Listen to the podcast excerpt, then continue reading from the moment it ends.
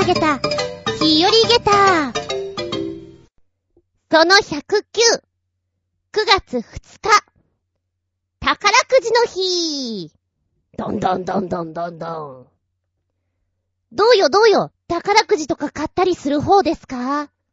私は、気分が乗って、ちょっとお財布にゆとりがある時に買うぐらいなので、その時に夢を買うレベルです。しかもね、買うとしたら、10枚20枚のレベルじゃなくて、1000円で買えるレベルだから、3枚くださいなっていう、本当に、ちょっと参加するだけです。参加することに意義があるだってちょっと楽しくなるじゃんワクワクじゃんそんな宝くじ。そうだな、今まですっげーなーって思った宝くじの買い方は、それはそれは昔ですよ。銀座にいた頃、やっぱりお客様はそういうね、夢をお買い求めになるんでしょうね。一つの売店で買うときに100枚単位だったかな。で、それをもう何箇所もで買うから、ちょっとレベルが違うんですよ。何業者ですかっていう。で、サマージャンボとか、そういう時には、がっつり買って、100枚単位をもう、何もう、ほんと1000とか、2000とか、ちょっと何尋常じゃない数買ってるんですね。めんどくさいんだな、これ調べるの、とか言って、あのー、後で銀行とかで調べてもらうんだって言ってたけれども、へー、そうですか。あとは、あの、100円ぐらいでさ、200円か。削る宝くじっていうの？合ってる ?200 円ぐらいの。コインで銀色のところをめくってってっていうような。あれもよくやってらっしゃったんですけども、常にそれを、えー、20枚？いや、もっとあるか。4、50枚持ってんのかな？で、お店に来て暇だなーってなるとそれを削ってくんですよ。めんどくせえな、これ。じゃあもうちょっと君たちやってくれ。めんどくせえな、これ。つって。ずーっとずーっと削ってて、この人は飲みに来て何やってんだろうってちょっと思ってたんですね。こう、めんどくさいんだったら今やらなきゃいいのに。いや、まあ、確かに女の子は会話しないで削ってればいいから楽なんですよ。楽なんだけど、なんだろこの空間ってちょっと思いながらね。で、その人はお酒も飲まないんです。ウーロン茶を飲んでそれをやりに来てるんです。すごいなぁ。すごいよお金持ちってなんかよくわかんないって思いながら。あの人が今までに見た中で一番すごかったな。やっぱその人金持ちだから、人にプレゼントあげるときにも、前言ったと思うんだ。お財布をプレゼントします。中身も入れてあげます。なんかすごーい私にもくださいってその人には思ってた。あー、今まで買った中で、多分300円ぐらいとかしか私当たってないんじゃないかな。はい、元取れましたってそのレベルだよね。知り合いで一番当たった人って誰かな ?100 万円っていうのいたかな？ぐらい。ただしやっぱり当たった時にはその場では言わないよ。半年ぐらい経ってから実はねっていうパターンでしたけどね。まあまあいいんじゃないの ?100 万ぐらいだったらと思います。よくある話。眠くなった時とか、ねえ、宝くじ、当たったら何する？っていうのを妄想すると楽しいよってやつね。この間テレビ見ていたらさ、夏休み企画だから、北海道旅行を船でやります。7泊8日、船に乗って行くわけなんですけども、これがね、ほらそういう船って高そうじゃん豪華客船みたいな。5、60万みたいなイメージだったんだけど、全然そんなことなくて、7泊8日でまあ、オーシャンビューの景色のいい方は20万ちょいだったんですね。うん、高いねと思ったんだけど、オーシャンビューじゃない方は10万ちょいなんですよ。すごいじゃん安いじゃんと思って。で、それは北海道を回るやつだったんだけども、北海道の、うん、7つぐらいポイントを置いて、やっぱりそこに泊まって、朝着きます。皆さん外に観光しに行って帰ってきて、また船に乗って、船で移動しつつ次の場所に行きますっていう。感じなんです。で、もちろんご飯はいつ食べてもいいような状態でお金はかかりませんよ。プールとかも使えますよ。映画館もありますよ。ディスコとかもありますよ。カジノもありますよ。みたいな。え、すごーいで、私が一番何に惹かれたかっていうと、食事が無料だっていうこと。フルコースも無料だし、ビュッフェもあるし、寿司も、ラーメンも、ルームサービスも、いつでもどこでもお金かかりませんっていうの。え、なんかすごい。7泊8日で10万円ちょいってすごくない？だって別にもう北海道行って、例えばそこで降りてなんかしなくても、船の中だけでも十分だよね。なんかすごいね。すごいね、船。そんなのがあると思わなかったからさ。いやー、海外旅行とか行ってお金いっぱいかけてる場合じゃねえなって思った。何がしたい？うん、お腹がポンポコリンになるまで、その船に乗って、くつろぎてえな？って思ったね。まあまあ、カジノとかもそんなにやっても、自分の中で盛り上がる方ではないので、そこそこにショーを見つつ、あとヨガとかもできるらしいので、そういうのもやりつつ、楽しそうな旅だなお金貯めて、数年後にやれたら楽しいだろうな、いいな。夢の話です。うん。宝くじってそういう夢があっていいね。なんてな。みんなはどう思うかな宝くじの日だから、こんな話からスタートしてみたよ。はい、今日もしばしお付き合いくださいませ。お相手は私。オセロが好きです。あつみじゅん。どうぞよろしくお願いしまーす。この番組は、ちょあへよ .com のご協力へて放送しております。ご報告です。今日は時間が調整つかなくてほとんど、ほとんど喋れてません。ので、いただいたメールと、テーマは、来週、引っ張りまーす。暇があったら、お付き合いくださいませ。雨である。はい。月曜日、朝からずーっとずーっと雨である。で、私は、携帯をなくさないようにいつもネックストラップにつけて、まあ、洋服の下なり何なりぶら下げて出ていることがほとんどなんですけれども、この間ね、雨に濡れてしまって3日間液晶画面に水が濡れたような状態で入ってしまった抜くの結構大変だったんですよ。で、今日、まあ、そんなに降ってないしなーと思って、まあ、通常通りカッパ着てよ。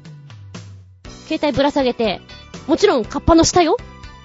行ったんです。新宿までブイーンと。あー、3、40分か。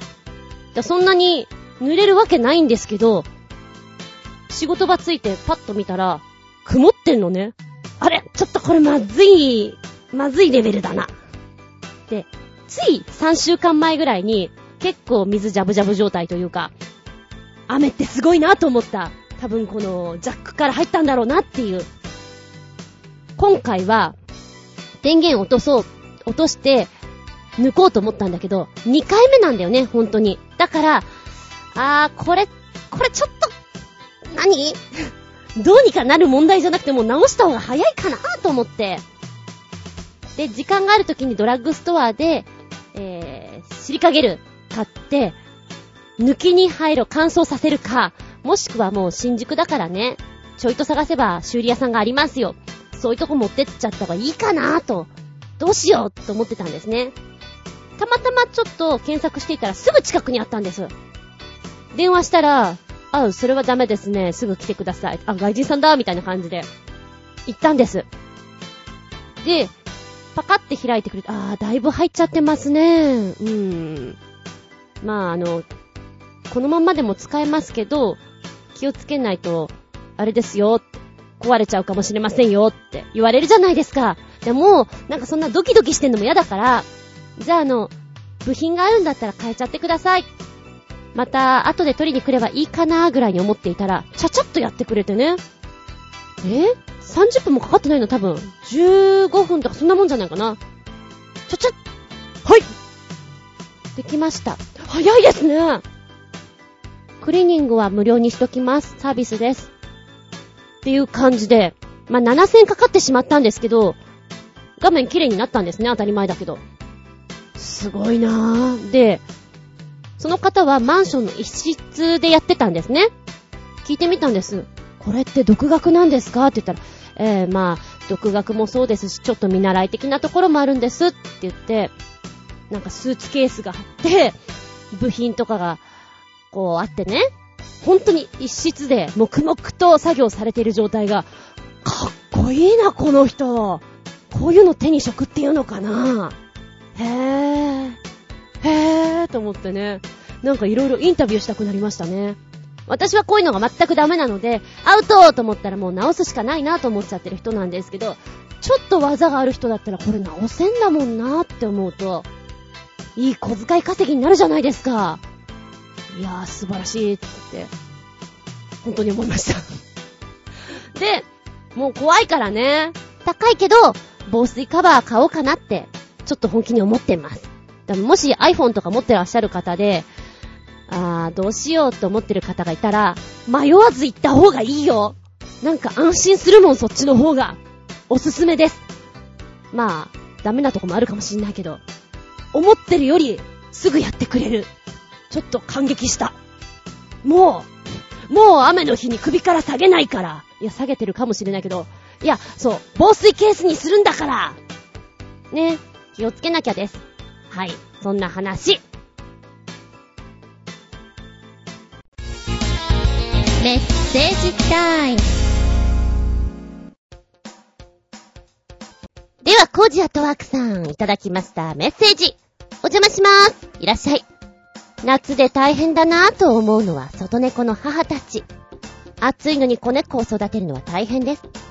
容赦なく母乳を飲み、高い体温で母猫にすり寄ってくる子猫のために、母猫は痩せ細って毛もバサバサ。それでももらったご飯は子猫優先。ささみなんかをもらったら子猫のところまで口に加えて運んでいくだけで手をつけません。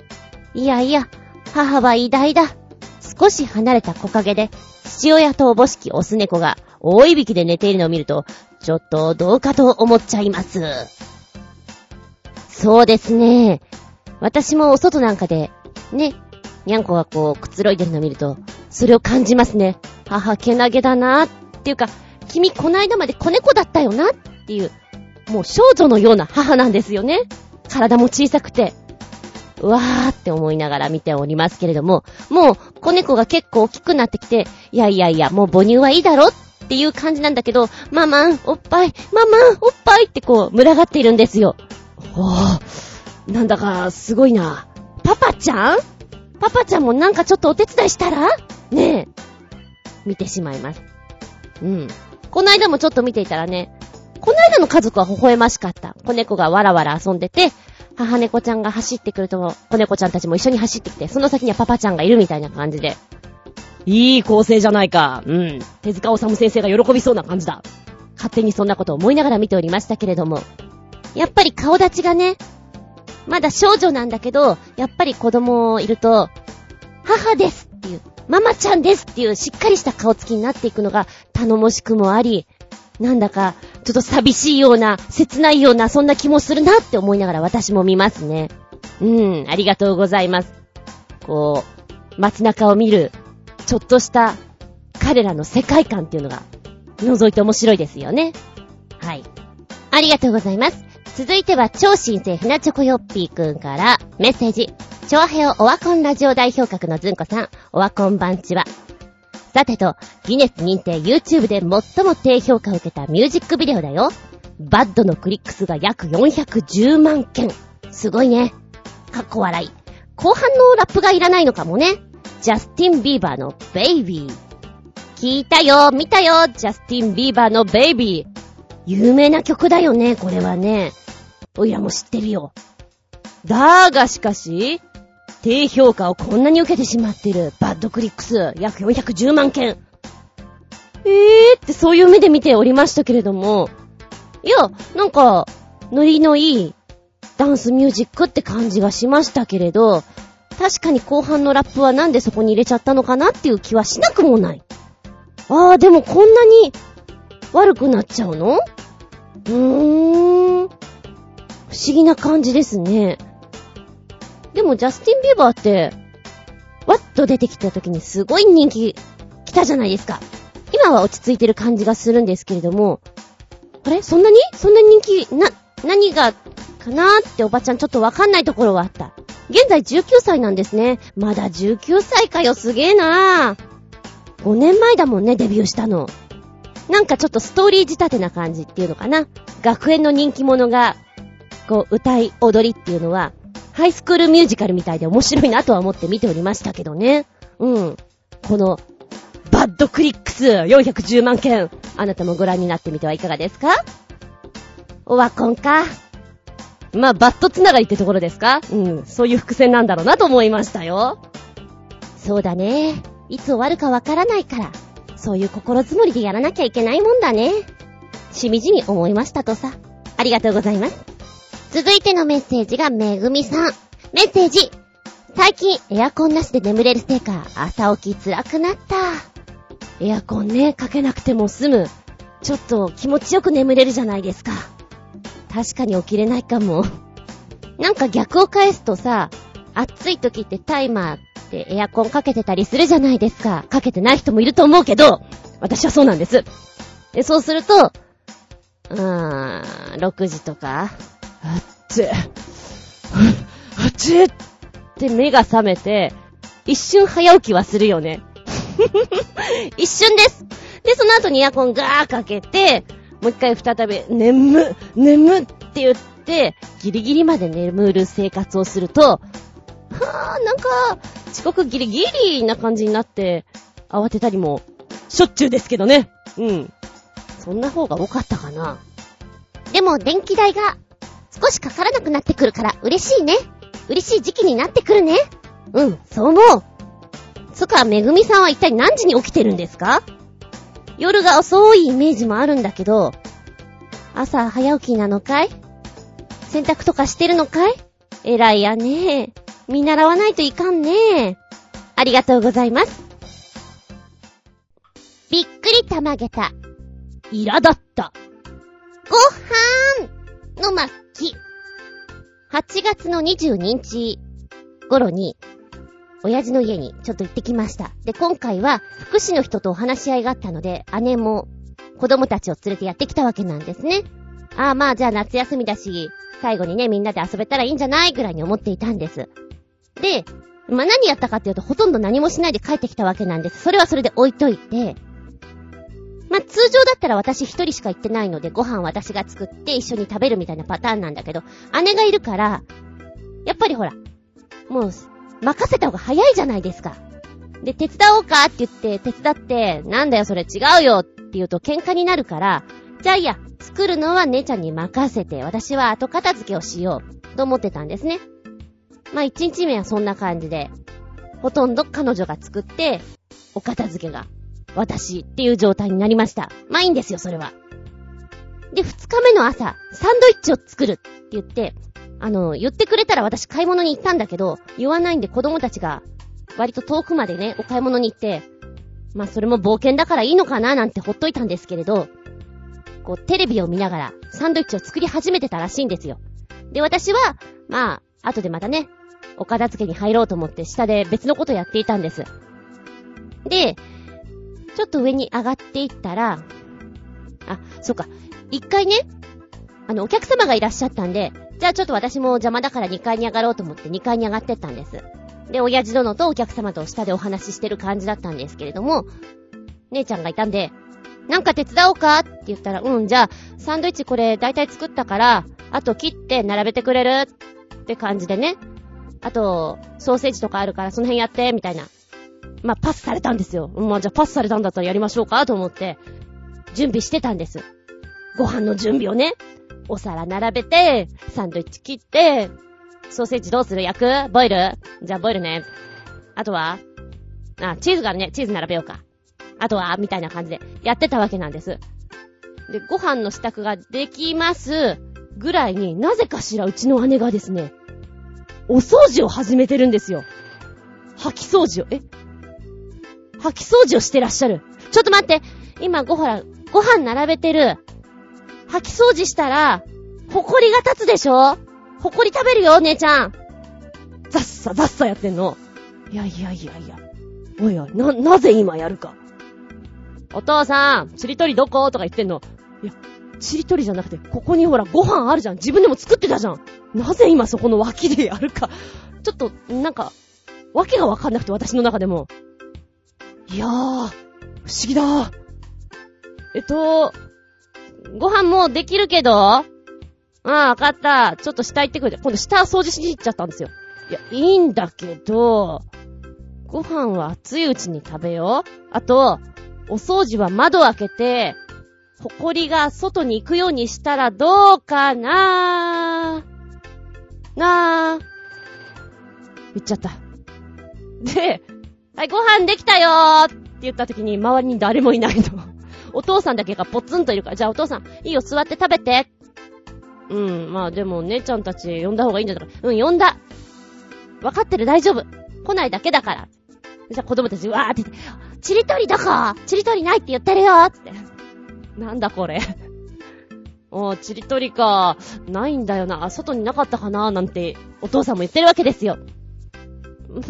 うんと、とりあえずほら、冷めるからもう食べてからどうなの？ね？で、あの、ほこり立つよね？虫さんも入ってくるから、先に食べよう？もう私のだから食べようモードなんだけど、うちのお姉様は、多分お掃除にスイッチしちゃったんですよ。掃除吐き掃除もうご飯にホコリが入ってもいいじゃないホコリのまま食べればいいじゃないって思ってるのか、もしくはもうご飯が見えてないのか、謎だなぁと思って。いいのかなそれで。で、うちの姉は割とそういう福祉の仕事をしてるんですよ。これ、よそ様でやってないかなって心配になっちゃってね。確かに時間短縮になりますよね。私が料理作っていて、自分でお掃除したら。とても時間の節約になります。だがしかし、だがしかしです。こう、部屋の中に埃は舞い、ご飯は冷め、いいんでしょうか？ねえ、お姉様って言いたかったんだけど、うちの姉はね、ちょっと突っ込むと、すごく、ご機嫌が、斜めどころじゃなく、曲がっちゃう人なんですよ。もう、ぐにゃぐにゃになっちゃう人なんですよ。めんどくさいので、そういうことも言わないで、もういいや。私はもう、別にほっこりと一緒に食べるの大丈夫なんで、もうご飯ご飯先に食べてるからねって言って、見ない感じで食べてました。ああ、ほこり美味しいみたいな感じでね。で、でも、あのー、お掃除するときは、窓開けて、ほこりを外にとか言いません？うちの姉も言ってるような気がするんですよ、それは。うーん、なぜ自分で言ってるのをやるのか、とても納得がいかない。ななんて思いながら 過ごしておりました。あ、やっぱり、料理にタッチしちゃうと私がイライラするから、ここはタッチしない方がよかったな。お片付けに回ればよかった。失敗失敗。えへって、ちょっと思ったね。ま正直、イラだった？イライライライラ。下駄5つぐらいな感じですかね。あともう一個ね、よく寝るなーって思ったの。で、姉の子供は、下の子が3年生ぐらい、3、4年生ぐらいで、上の子が気がついたらもう中2なんですよ。バスケやっていて身長も伸びてきて。なんか、モテモテな感じなんですね。おー、いいんじゃん？まだ声変わりしないけど、これからも、すごいモテるだろうね、なんて思って、おばちゃん目線で見ていたんだけど、夏休み、みんなで取れる最後の休みだって言ってたので、本人たちも釣りをしたい花火をしたいって言ってたんですよ。あ、じゃあするんだなと思うじゃないですか。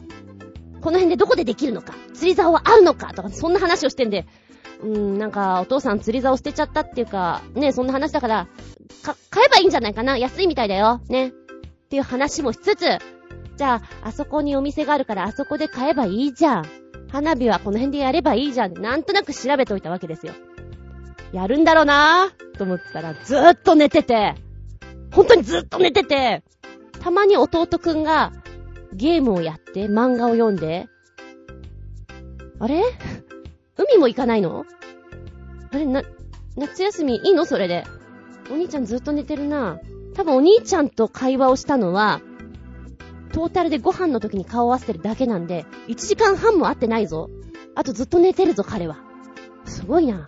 で、うちの姉ちゃんに至っては、朝起きてもビールとか飲んでるので、豪快だなうん。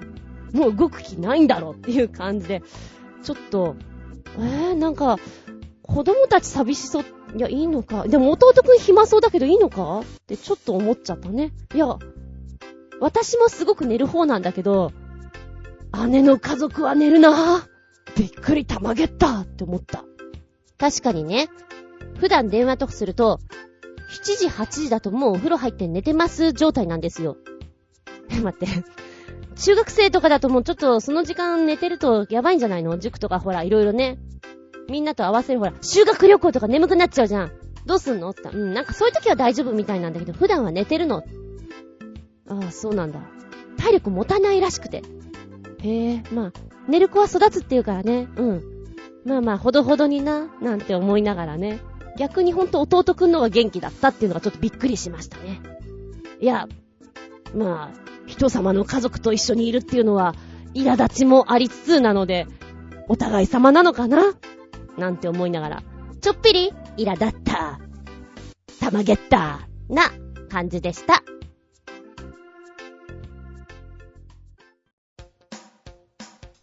メッセージです。コージアトワークさん。これ23日に送ってくれたんだね。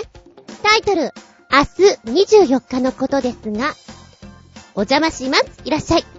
明日24日の午後6時半からのようですが、浦安フラワー通りの小福寺で、日本最後と言われる見せ物小屋一座を追った映画、日本の見せ物屋さんの上映会があるようです。一般800円、ミニライブや露店などもあるとか。教室のネタになるかも？ということです。これ、これこれこれ。前に、1年半ぐらい前にお話ししたかな？生で見たよ。この見せ物小屋。えー、っと、正直言うと、気持ちは良くないよ。なかなかびっくりたまげた。未だにケンタッキーの前見ると、思い出すんだよね。あの時のことが。ぴょんこちゃん。ぴょんこちゃんが鶏を、鶏をむにゃむにゃむにゃむにゃ、むにゃむにゃ。言えない、言えない。言えない。怖い話だから言えない。でも、忘れられないぐらいの衝撃映像でした。おー、でも、なんで、浦安フラワー通りの小福寺？さんでやるんですか？なんか絡みがあるのかな？それとも、イベントごとで？これは面白いと思う。ドキュメンタリーなんだけれども、本当に日本最後ということで、もうね、客寄せのトークからしてすごいんですよ。で、生で、ぜひ見たいよっていう人は、超安いので、鳥の市の時期ですね。新宿へおいでませ。そうするとやってます。夜中も朝もやってます。ちょっと怖いです。なかなか刺激的。そうね。蛇を見ると思い出します。白い着物を見ると、お岩さんとかお菊さんとかじゃなくて、見せ物小屋を思い出します。うーん。味わいたっぷり。でも、力はあるよ。やっぱりね、一回これを見たから、どうしてもやりたいんだって言って、お願いしてお願いして入り込んだ人っていう人もいるんだって。すごいね。なかなかすごいよね。体張ってるよね。うーん。まずは、こちらの予告編ご覧になってみて。興味があったら、鳥の市の時期に、そう、新宿花園神社にいらっしゃい。ありがとうございます。これは、たまげった続いては、超新星ヘナチョコヨッピーくんよりメッセージ。チョアヘアオワコンラジオ代表格のズンコさん、オワコンバンチは。さてと、ギネス認定世界最短のミュージックビデオだよ。何にもお手間かけさせませんよ。約1秒ですから。ナバームですの、You Surfer。すごい。約1秒っていうかなんかこう、ポチって押すとパッと終わっちゃうから、今5回ぐらい聞いちゃったんだけども、なんか、伝わってこない？え、なにえ、なにみたいな。タモリさんの番組でさ、空耳アワー。あれの超短いバージョンみたい。うわぁ、すごいな、これな。インパクトあるな。ちょっとちょっと、たまげったって感じでした。ありがとうございます。なんだかな、でも、お金かけて作ってんだ。かかってんのかなうーん。面白かったです。うん、これなら確かにギネス認定最短かなはい、そしてもう一丁。メッセージ、チョアヘオオワコンラジオ代表格のズンコさん、オワコン番中は、さてとギネス認定世界一高い声を出し、世界一広い音域を持つ歌手、ジョージア・ブラウンだよ。8オクターブだよ。これ、これすっごいから何？あのー、モスキート音みたいな感じ ?8 オクターブってすごいね。二つくっつけてくれたんですけども、一つは、本当にもう、ピーって感じの音。を出してくれてるんですね。で、もう一つのは11分ぐらいあったかな？なんだけども、だんだん音階が上がってくんですよ。もうね、10分ぐらいのとこ聞いてみ？キーンだから。ここは蚊が絶対来ないって思うぐらい。すごいや、この人。わーおびっくりたまげた、下駄5つ。本当に。よくこんな声出す。もちろん、皆さんこれ聞いた後に、この高音、多分やってみたくなると思う。私もね、さっきやってみた。隣近所がいないからやってみた。出るわけないけどやってみた。いやいやいやいや、すごいな。多分この人ガラス割れるよね。パリーンって。あれなんかさ、間違ってたらごめんね。私の記憶の中で、動物だけに聞こえる笛って、犬笛って言いませんでしたっけ？違った？なんかそんなような、本当にそんなような音なんですよ。すごいよ。ちゃんとでもメロディー、あのー、一曲目の方、ふわーって聞こえてくるのは、人間の声とはとてもとても思えない。なんか指笛とかさ、そんな感じに聞こえてくるから、いや、見入ってしまいます。うん。いつ自分のこの音域の広さに気づいたんでしょうね。で、やっぱり音域が広い人って言うと、浮かぶのが、マライア・キャリーだと思うんですよ。えー、マライア・キャリーってどのぐらいだったっけ？でもあの人もすごくさ、高音の曲歌ってたじゃないですか。最初の頃は。あれで、当時は7オクターブ出せる女性ということで売りだったんだけど、実際はそんなにないんだって？っていう話を聞いて、あ、そうなんだ。でも、あれでもインパクトあるけどね。マライア超えるから。で、もっとさ、バディが、こう、ポーワーンとしてこう、本当に楽器みたいな人なのかなと思ったら、そうでもないんですよ、この方は。だから、すごいって本当に思っちゃう。ので、聞いてみて。聞いてみて。ありがとうございます。たまげった。こ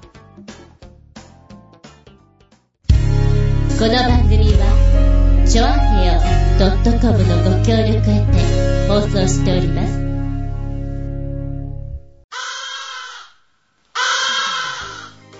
お疲れ様でした。短い時間だけどありがとうございます。ええ、冒頭に申し上げました通りに、次回は、来週ね、ごめんね。だって、時間なくなっちゃったん。慌ててやるよりその方がいいかな、と思ってね。急がない。慌てない。あ、今一休さん浮かんじゃった。今回は軽くしかお話ししておりませんので。来週、9月9日、日付が変わるその頃に、改めまして、109後半戦、入りたいと思います。逆に今回みたいに短いと新鮮でしょ。私がな。みんなも聞くの楽だろう。な。では次回は9月9日、日付が変わるその頃に、下駄109後半戦でお聞きいただきたく思います。お相手は私、ファブリーズのお日様の香りが好きです。厚み純。見舞い聞く舞い話す舞い。ずんこの話も、もうおしまい。バイバイキーン !9 月1日防災の日。こんな時に、もしお家に非常食とかあるんだったらば、日付をちゃんと確認した方がいいですよ。って、人がブログとかに書いてあるのを見て、改めて、あそうであった、そうであったって思い出しました。何を隠そう私。あんまり、賞味期限とか見ない人です。で、インスタントラーメンとか、即席麺っていうのは、5年ぐらい持つのかと勝手に思ってました。うん。勝手にな。だから非常食って勝手に思ってたの。でも、意外と早いんだよね。なんだ？そんなに持たないんじゃん。構大事に取っとく方なんですよ。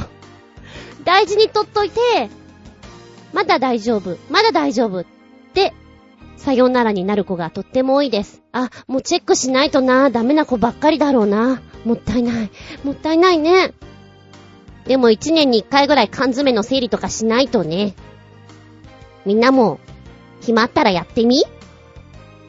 そうだ。あの缶詰のパンはそろそろ食べ頃かもしれない。ずっと食べたいと思ってたんだ。缶詰パン。うふふふ。食べてみよう。うふふふ。